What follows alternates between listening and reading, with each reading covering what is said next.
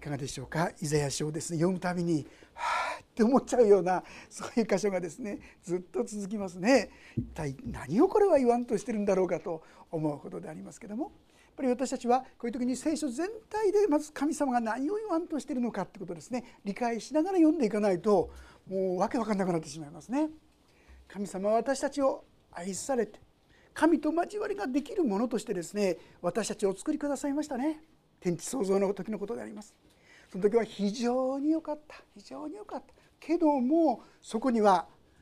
自由意志という大変リスキーリスクの高いものこれも同時に与えてくださった。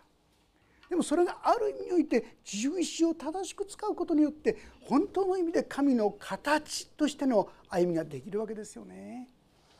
でも人間は残念ながらこの自由意志を間違えて使ってしまってそして神の意味嫌われることをするようになってしまったそれでもさまざまな形で神様は私たちに語りかけてくるわけですけども人間はそれをなかなか真剣に受け取ることができなかったわけですね。そういう中で神様は信仰の人アブラハムを子孫を通して全世界にですねこの神の道を伝えようとしたんですがそのイスラエルの民もですねいつの間にか間違えてしまった自分たちは立派だから偉いだ偉いからこの世に選ばれたんだみたいなですね傲慢な思いになってしまった。神様はこのイスラエルの民を一生懸命神の民として整えようとしたのになんと前回学びましたようにこれは水ぶどう甘いおいしいぶどうにしようとしたのに水ぶどうになってしまった。水ぶどうってのはもう腐って臭いですね。そういうぶどうです。食べられないもんですよ。そういうものになってしまった。それが前回7節までですね学ばせていただいたことです。あなた方にこれだけこれだけあなた方が正しく歩めるように配慮してきたのになぜあなた方はその滅びの道に向かうようになってしまったのか。この神の嘆きの言葉が今日ここからですね8節以降に出てくる「ああ」っていう言葉出てきますね。これはですねイエス様が災いになるかな立法学者パリサイ人とかって言ったらですね非常に厳しい意味合いと同じような意味合いであります。6つのこの「ああ」というですね神様を悲しませるその出来事が記されているわけであります。8節から読ませていただきます。ああ家に家を連ね畑に家を寄せている者たちあなた方は余地も残さず自分たちだけが国の中に住もうとしている私の耳に万軍の死は告げられた。必ず多くの家は荒れ廃れ大きな美しい家々も住む人がなくなる。十セメドのブドウ畑が一バテでを産し一ホメルの種が一エパを産するからだ。まあ何言ってるか分からないように思うかもしれませんがこれはですねイスラエルの国では家を売る時土地を売る時にずっと売るってことはできないんですよね。地境をですねこれを超えて売ることはできない。どうしてかって言いますと土地は全部神様のもの。ですからヨベルの年が来るとですねどんなに借金があってもそれはその人に返さなきゃいけない。これがイスラエルの教えですよね。もう昔からイスラエルは非常に福祉に富んだ国ですよね。よくご存知のあの落ち穂拾いなんてあるでしょ。ミレーという人が書いたね。あれ何でしょうか？収穫の時ですね穂をですね積んでいく時にポロッと落ちてしまった。私はもったいないっつって取るかもしれませんがイスラエルでそれやっちゃダメ。それは誰のものかって言いますとそれは弱いものやもめのもの本当に在留異国人のもの。彼らが自由に取れるように落ちたものは拾っちゃダメ。あるいは果物でもその残ったものをさらに全部取っちゃうなんてそんなことしちゃダメ。それは全部弱い人そういう人への非常に配慮ある教えがイスラエルのこの聖書教えであったわけであります。ところが彼らは弱い人につけ込んで土地を全部奪い取ってしまうそしてそこにぎっちり家を建ててしまう。まあ、日本的にはぎっちり建てることはいいんじゃないかって思うかもしれませんがそういう意味じゃなくてねこれはもう何でも強欲です自分のためにもう人の迷惑や人のですねことを考えないでただただ自分のことしか考えないそういう強欲について指摘してなんていう神の民本来は素晴らしい倫理観に生きる愛に生きるはずの民がなんていう生き方をしてるんですか。他の民とこれじゃちっとも変わんない。いやそれ以上ひどいことになってないですか。あなたはあなた方はあまりにも外欲が強くなりすぎてはいませんか。と問うてるわけであります。ですからあなた方はここにあるのは多くの家は荒れ廃れるとかですね10つ目のブドウ畑がうんぬんこれはもう収穫が激減するってことですよ。神様の祝福が消えていくそれは彼らが神の戒めに従わないからだそして自分勝手な道に向かうからだからこういうことになってしまっているんだよ。彼らにこの悪と言いましょうか間違いを指摘し「ああ」と言ってそのことを嘆くわけであります。11節ああ朝早くから強い酒を追い求め夜をふかしてぶどう酒を煽っている者たち。彼らの主演には盾事とと十弦のことタンバリンと笛とぶどう酒がある。彼らは主の御業を見向きもせず見てのなされたことを見もしない。酒にもう酔っ払ってですねもう一日中酒を飲んでいるそういうアルコール依存症の状況でしょうかね。まあ、ですから彼らは神様のことなんかちっとも考えようとしない。そうそうですよね。えー、神様いいんだよなもんだってですね酔っ払ったらそうなってしまって真剣に神の言葉をですね聞こうなんていう気持ちにならないんじゃないでしょうか皆さん。でもイスラエルの民は神の民として選ばれていたにもかかわらずそういったことを平気でするようになってしまってもう酒三昧もうどんちや騒ぎと言いましょうかそんな生活をするようになってしまっていたあなた方が本当に神の民なのかと問うわけであります。彼らは主の御業を見向きもせず見てのなされたことを見もしない神様は実はそれまでにも何度も何度もさまざまな形で彼らに語ってたんですよ触れてくださったんですよ。にもかかわらず彼らはそこのことに気づかないんです。そうですよね酔っ払っちゃっていたらですね分かんないですよね。神様がどうのこうのってことを考える余裕すらなくなってしまってるかもしれません。13節それゆえ我が民は無知のために捕らえ移される。その貴族たちは飢えた人々。その群衆は渇きで干からびる。それゆえ読みは喉を広げ口を限りなく開ける。その意向もその騒音もそのどよめきもそこでの歓声も読みに落ち込む。彼らはこの神様の教えをですね無視して自分勝手な考えや自分の思いにとらわれてしまっていますからだんだんだんだんとその心がもう飢えてですね干からびて表面上はもしかしたらどんちゃん騒ぎでそれなりに楽しい素振りを見せてるかもしれないけどもしかし彼らの行くところはもう滅びですよね。ハデスにですねそこに落ち込んでいく読みと書いてありますがそこに落ち込んでいく。死ぬしかない。滅びの道しかない。あなた方が今このまま歩んだらそういう道しか待っていないんだよ。と警告するわけであります。15節こうして人は咎められ人間は低くされ高ぶる者の目も低くされ。るしかし万軍の死は裁きによって高くなり聖なる神は正義によって自ら聖なることを示される。子羊は自分の牧場にいるように草を食べ肥えた獣は廃墟にとどまって食をとる神様はここにですねこうして人は咎められ人間は低くされ高ぶる者の目は低くされるとこうありますけども神様はそのようなある意味において懲らしめ裁きというものを通して自分がどんなものかってことに初めて気づくんですよね。そうでなければ自分は何でもできるかのような何でも分かってるかのような非常に傲慢な思いに私たちは捉えられてしまう。でもさまざまな本当に圧倒される神の力を知る時にああなんと私は神の前に思い上がった人間となってしまっていたんだろうか初めてそこで悔い改める心が出てくるわけであります。神様はそれゆえにその地を滅ぼす、まあ、子羊は自分の牧場にいるように草を食べ肥えた獣は廃墟にとどまって食をするありますけども皆さんあの福島の現在の状況テレビで見たことがありますか？あのすぐ近くはですね人が住めなくなってますよ。そういうにいろんな動物が本当に我が物顔にですねどこでもある本当にそこを住処としていると言いましょうか。まさしくその状態になる。あなた方の地は今エルサレムは自分たちは大丈夫だ自分たちはしっかりやってるって言うかもしれないけどもあなた方の地はあのようになってしまうんだよ。これ分かると思うんですがバビロン保守の時のことをもう指しているんです。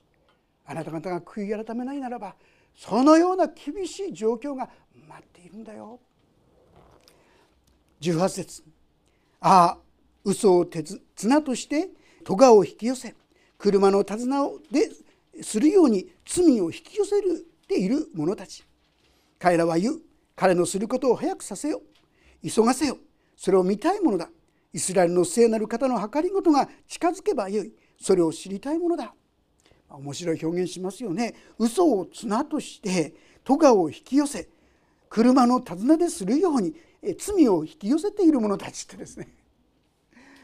もう自分でですねその滅びの道をどんどこどんどこ嘘や偽りで固めてですね自分をごまかしてそうして自分の中にその中にですねもう引きずり込まれていく。皆さん私たちはいろんなそういう誘惑を受けてるんじゃないですか。お金でインチキをしてごまかしをしてあるいはですね人の裏切ってですねそういうことを平気でする。あるいはですねいろんな性的な欲望でもいろんな罪でもですねそこに自分から惹かれてこうにインターネットなんか見ると皆さんそうですよねいくらでも誘惑される道があるわけですよ。そこに自らクリックしてですね 進んでいくんでしょうまさしく綱で引かれ引かれていくように罪の道に進んでいるその姿そのものじゃないですか。これがあなた方の姿ですよとこういうわけであります。19節の彼のすることを早くせよって言ってこれ何のことを言ってるのかって言いますとこれペテロの手紙の第2の3章の中にこんな言葉が記されてますね。ちょっと読ませていただきますがペテロの手紙の第3章聞いてくだされば大丈夫です。まず第一に次のことを知っておきなさい。終わりの日にあざける者どもがやってきてあざけり自分たちの欲望に従って生活し次のように言うでしょ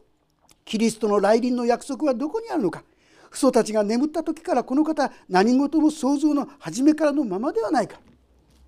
どうせ言ったってそれっきりでしょって。だやりたいんだったらやってみごらんなさいよ。非常に神様に対して軽蔑した。神を本当にこう無視した。そういう意味であります。神の言葉やそういったものを本当にバカにした。そういう表現がこの言葉の意味なんですね。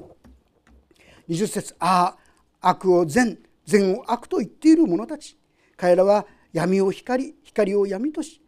苦みを甘み甘みを苦みとしている。嘘が平気で通る社会ですよ皆さん。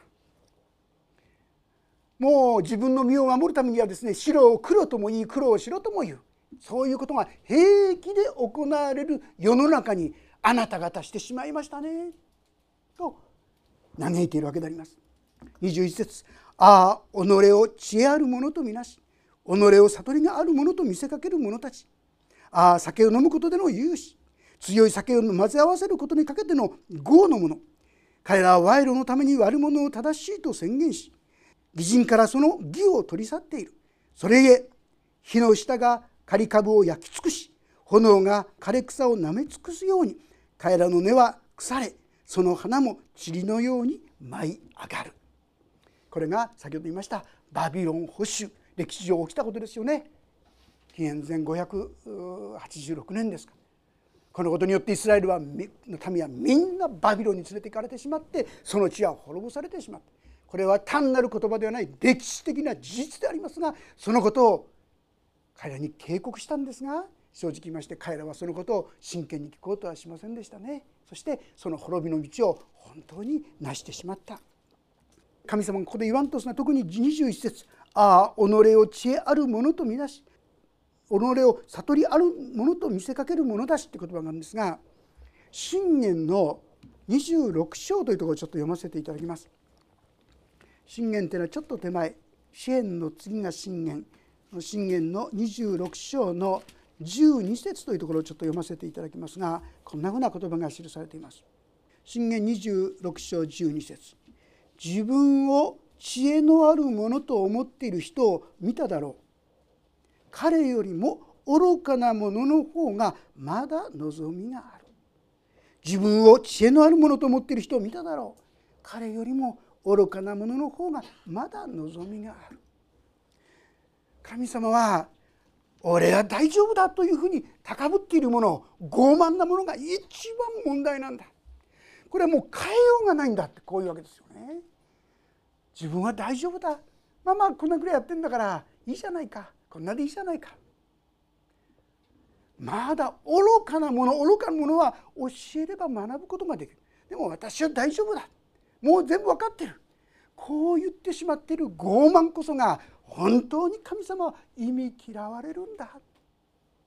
酒を飲むことの勇士。んなうるさいこと言わないで。酒飲んだら飲んだらいい。男だったら一生ぐらい開けなきゃ男じゃない。なんてですね。こういう考え方が日本にはありますよね。ユダヤでもあったわけですよね。あるいはですね彼らは賄賂のために悪者を正しいと宣言し義人からその義を取ってる。これは誰何のことかって言いますと裁判官ですよ。裁判官が賄賂のために平気で裁判を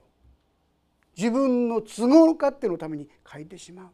正直まして歴史の中にはこういうことがありますね。日本の歴史の中にもありますね。それゆえ火の下がかり株を焼き尽くし炎が枯れ草をなめ尽くように彼らの根は腐れその花も塵のように舞い上がる。まさしく彼らのうちに滅びが来る。これは仕方がないことだろうとこういうわけであります。これだけのことをしてきた。そして次の言葉ぜひ今日ですね覚えていただきたいことは次の言葉ご一緒に読んでみましょう。3はい。彼らが万軍の主の見教えをないがしろにしイスラエルの聖なる方の御言葉を侮ったからだ。なぜこんなことになってしまったのか。それは主の見教えをないがしろにしている。どうでしょうか。私たちもこういうところがないですか。聖書はそう言ってるけどと言って自分勝手にそれを解釈しちゃってることはないでしょうか。聖書の言葉を見教えをないがしろにしているかあるいはイスラエルの聖なる方の御言葉を侮ったからだ「いや大丈夫だよ。こうは言うけどね」などと言ってですね御言葉を。実は神が忍耐して忍耐して待ってくださっているにもかかわらずそれをですね平気だ平気だ大丈夫だというふうに考えを間違って持ってしまった。だから今このような恐ろしい滅びがやってこようとしているんだよ。こう言ってるわけであります。このゆえに主の怒りがその民に向かって燃えこれに御手を伸ばして打った。山々は震え彼らの屍は巷で悪田のようになった。それでも身怒りはさらずなおも御手は伸ばされている。神様はそのためにイスラエルにいろんなことを起こし地震を起こしたりですね飢饉を起こしたりいろんなことがあった実は語ってたんですよ。神様は私たちの中にいろんな出来事を起こすでしょう。正直まして嫌なことがあるとあの人が悪いこの人が悪いああだからこうだからだ。私たちはそう考えてしまうんですが神様が私たちに語っているってことを忘れている。なぜ神様がこのことを許されたのか。真剣に祈っていく時にああ私は確かに御言葉をないがしろにし神の見教えを侮っていないか。彼らが滅ぼされたのはそのためだったということをしっかり心に覚えていきたいと思います。なぜなら私たちのこと教会のことをこういうふうに言葉がご存知ですか？私の霊的イスラエルっていうんですよね。イスラエルの民は一旦滅ぼされましたけども今イエス様を信じる者は霊的なまさしく一体イスラエル人となったでもということは言い換えればこのイスラエルが陥った過ちは私たちもまた陥ってしまいそういう弱いものだってことですよ。彼らの陥った過ちに私たちも陥られる危険性は大いにあるわけであります。だからこそ私たちも御言葉をないがしろにし侮っていないかといつも問うていく必要があるのではないかと思います。26節なおも見ては伸ばされる」まあ、彼らはですねすぐそばまで来てアッシリアという国がですねもう北イスラエルを滅ぼしたりまた自分たちも風前の灯火まで行ったりしたんですがそれでも彼らは悔い改めようとしなかった。気づかなかった。結果としてここで裁きが終わるんじゃなくてもっと伸ばされなければならなかった。それが26節。主が遠く離れた国に旗を上げ地の果てから来るように合図されると見よ。それは急いで速やかに来る。その中には疲れるものもなくつまずくものもない。それはまどろまず休まず眠らずその腰の帯は解けず靴ひもも切れない。その世は研ぎ澄まされ弓は皆張っており馬のひずめや火打ち石のようにその車輪はつむじかすのように思われる。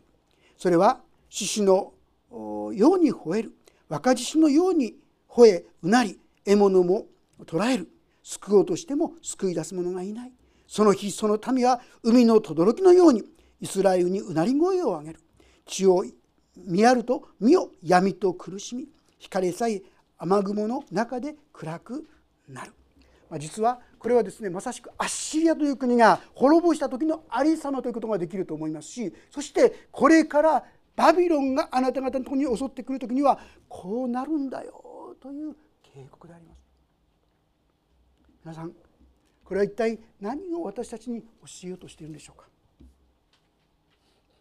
あなた方は本当に大丈夫なのか？自分は大丈夫だ。まあこんなこの程度で大丈夫だ。そう言ってるかもしれないけども本当に大丈夫なのか？神様が一番手に負えないのは自分は大丈夫だと思ってるものなんですよね。先言ったように自分は大丈夫だ悟ってるかえって愚かなものの方が希望があるとすら言ってるわけであります。私の中にすぐに出てくるこの傲慢な思い高慢な思いこれこそが私たちをめちゃくちゃにし滅ぼしに滅びにですね誘うわけであります。だからこそこの聖書は言いますねイザヤ書の55章のところをちょっと開けていただければと思います。イザヤ書55章これがある意味においてイザヤ書全体がいつもですね私たちに語りかける結論の言葉でありますが少し長いですがイザヤ書55章の6節から13節までご一緒にちょっと読んでみたいと思います。イザヤ書55章の6節以降ですねご一緒に読んでみましょう。3はい「主を求めよお会いできるまで近くにおられるうちに呼び求めよ。悪者は己の道を捨て不法者は己の計りごとを捨てされ。主に帰れ。そうすれば主は憐れんでくださる。私たちの神に帰れ。豊かに許してくださるから。私の思いはあなた方の思いと異なり私の道はあなた方の道と異なるからだ。主の蜜げ。天が地よりも高いように。私の道はあなた方の道よりも高く。私の思いはあなた方の思いよりも高い。雨や雪が天から降って元に戻らず必ず地を潤しそれに物を生えさせ芽を出させ種まく者には種を与え食べる者にはパンを与える。そのように私の口から出る私の言葉も虚しく私のところに帰っては来ない。必ず私の望むことを成し遂げ私の言い送ったことを成功させる。まことにあなた方は喜びを持って出て行き安らかに導かれていく。山と丘はあなた方の前で喜びの歌声を上げ野の木々も皆手を打ち鳴らす。茨の代わりにはもみの木が生え踊るの代わりにミルトスが生える。ここは主の記念となり絶えることのない永遠の印となる。神様はこのイスラエルのために語ったように私たちにも語ってらっしゃるんですよ。いろんな出来事を通して本当に大丈夫か？あなたはずれてしまってはいないか？神様は何もですねそれを責め立ててるんじゃない気づくようにそしてああ私は神様から離れていたずれてしまっていた自分勝手になってしまっていた傲慢になってしまっていたと気づくことが大事なんですね。いつも開けますが第一ヨハネ一章九節。もし私たちが自分の罪を言い表すなら神は真実で正しい方ですからその罪を許し全ての悪から私たちを清めてください。私気づくことが大事なんですよ。ああ私は本当に傲慢になっていた。ああ私は御言葉をないがしろにしてしまっていた。自分の考えを第一にしてしまっていた。自分の過ちこのイスラエルの民が陥ったのと同じ弱さや過ちを私も犯してしまっていた。この告白でいいんですね。この御言葉ですね。最近特にこう感じたんですが皆さん自分の罪を言い表すなら次の言葉「神は真実で正しい方ですからその罪を許し」ここまで分かりますよね。次の言葉「全ての悪からあなた方を清めます」ってちょっとびっくりじゃないですか。もし私たちがです本気になって「ああ神様私はそうでした。とんでもないものとなってしまっていました。罪でした」ともし告白するならば全ての悪からなんかですねもうもう残りなく罪なく全部告白しなかったら許されないんじゃない。どっかそんなふうに考えてる人いるんじゃないかと。そうじゃないんです。ああ罪人だったんだ。俺が私が間違ってたんだ。気づけよ気づいてよって神様言ってるんですよ。ああそうだった。私がとんでもない生き方考え方になってしまっていた。許してください。もし私たちが心からそのように自分の罪を認め告白することができるなら神は全ての悪から私を清めてくださる。実際経験があるんじゃないですか。本当にごめんなさいって言った時に心がスカーッとするんですよね。平安と喜びが返って自分の罪を告白していながら本当に希望まで出てくる。不思議ですよね。神様はこのことをこの箇所で言いたかったんです皆さん。私たちも傲慢になってはいないか。本当に平安であり本当に大丈夫ならいいんですが本当は大丈夫じゃないのに大丈夫だ大丈夫だ私はちゃんと神様に従っているとか罪を犯してない。本当ですか？というチャレンジですよ。そして気づくたびごとにそうでした。ごめんなさい。神様はいろんな出来事を通して私たちにチャレンジしてくださっているんです。ヘブル書の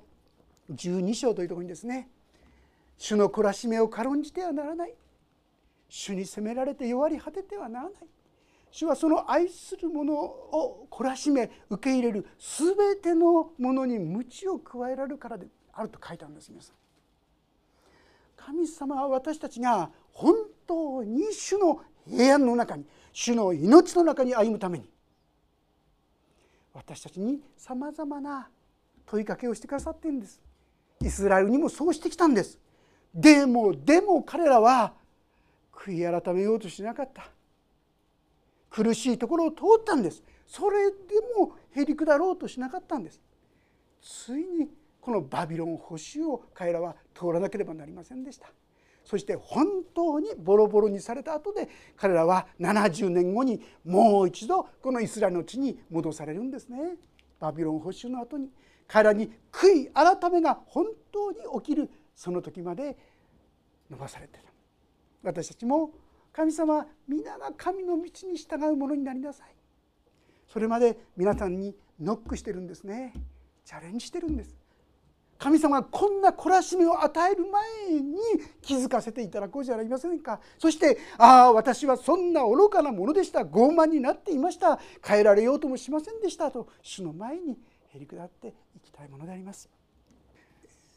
世界で一番多く歌われているうちの一つの歌があの「アメイジング・レース」じゃないかと思うんですけどね。あの「アメイジング・グレース」を作った方はジョン・ニュートンだってことを聞いたことはあるんじゃないかと思うんですが。彼はですね7歳の時にお母さんが亡くなってしまったお母さんは熱心なクリスチャンだったんですね。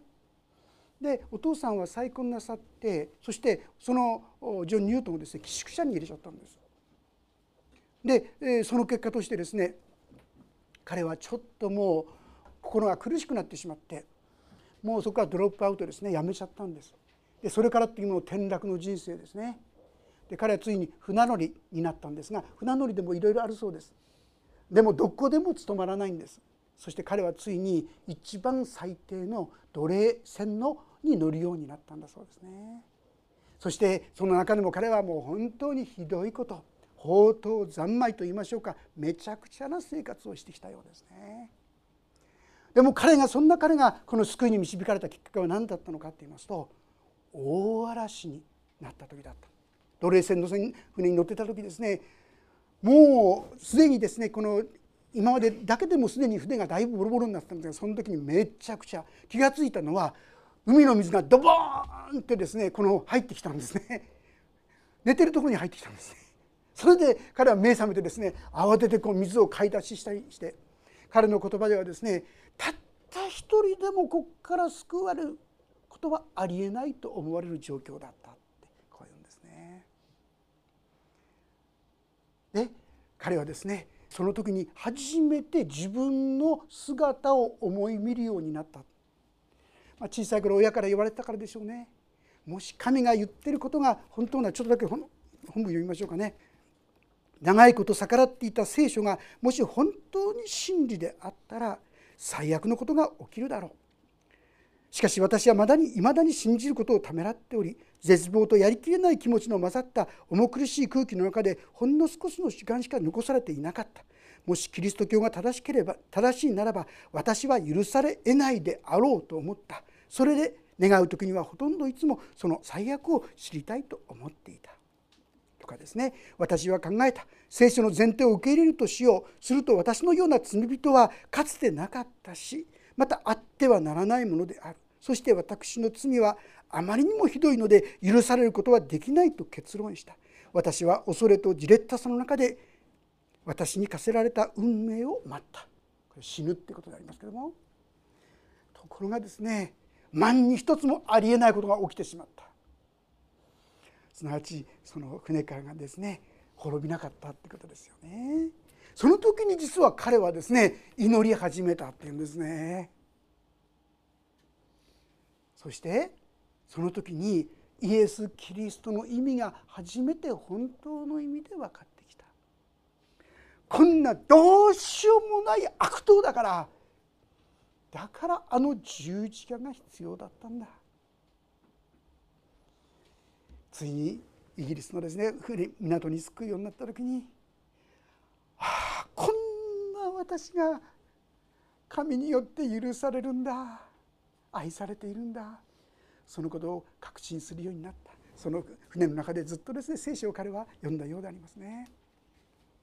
彼のお墓にはですねジョージ・ニュートン牧師かつて不信仰な宝刀者であり悪において奴隷のしもべであったが我らの主なる救い主イエス・キリストの豊かな恵みによって滅びを免れ回復せられ許され信仰を述べ伝えるために任命され死に至るまでずっと忠実に仕えた。こう彼は記されているんですが亡くなる前に彼はこう言ったそうですね。私には2つのことがはっきりしている。第一のことは私はとてつもないひどい罪人であったということ。と同時にもう一つのことはしかし神の愛はその私を上回るとてつもない大きな大きな愛であった。神様は私たちにも呼びかけてくださっているんです。立ち返りなさい。今の状態でもう満足なんですか？あなたはもっと違うもっと豊かな道に導かれるべきじゃないんですか？先ほど読ませていただいた中に神様はですねまことにあなた方は喜びを持って出ていき安らかに導かれていく。山と丘はあなた方の前で喜びの歌声を上げ野の木々も皆手を打ち鳴らす。茨の代わりにもみの木が生え踊るの代わりにミルトスが生える。これは主の記念となり絶えることのない永遠の印となる。もし私たちが本当に神の御声に聞き神の御言葉をないがしろにせずそれを素直に受けてそしてそこに従う時に私たちにこの恵みが約束されているんですね。このジョン・ニュートンはですね後になって牧師になってそして誰よりも熱心にもう行くところ行くところ場所があったらですね、まあ、彼を支えてくれた貴族の人がいたんですがその人の別荘をですね 場所にしてもうみんなに伝えたりしてものすごく熱心に伝え続けた「アメイジング・レース神の恵みは驚くべきものだった」ってこう言ってるんですね。私たちも本当に神の前に立ち返ってそして神様が備えてくださっているこの大きな許しを愛をもっともっと力強く受け取っていくお互いとされていきたいと思います。お祈りをいたします。天の神様私たちは気楽に自分は大丈夫だとか主よ安心だとか言ってしまいます。でもそれはいい加減に自分を見ているからであることが多いことでものであることを許しください。どうぞ私たちが本当に自分を正しく見まことにこのイスラエルの民とちっとも変わらないことを日々行っている自分をはっきりと認識することができるように。だからこそ日々私のために十字架にかかり許しそして清めて愛を注いでくださっている本当にキリストの愛イエス様の愛をもっともっと真剣に受け取っていくことができるように導いてください。神様あなたの恵みをどうぞ大胆に受け止めてそしてこの恵みの道を本当に私たちが日々新たに新たにされていくことができるように導いてください。御手に委ねます。主イエス様の皆によって祈ります。アーメン。どうぞもう一度自分の言葉で主の前に応答の祈りを捧げていただければと思います。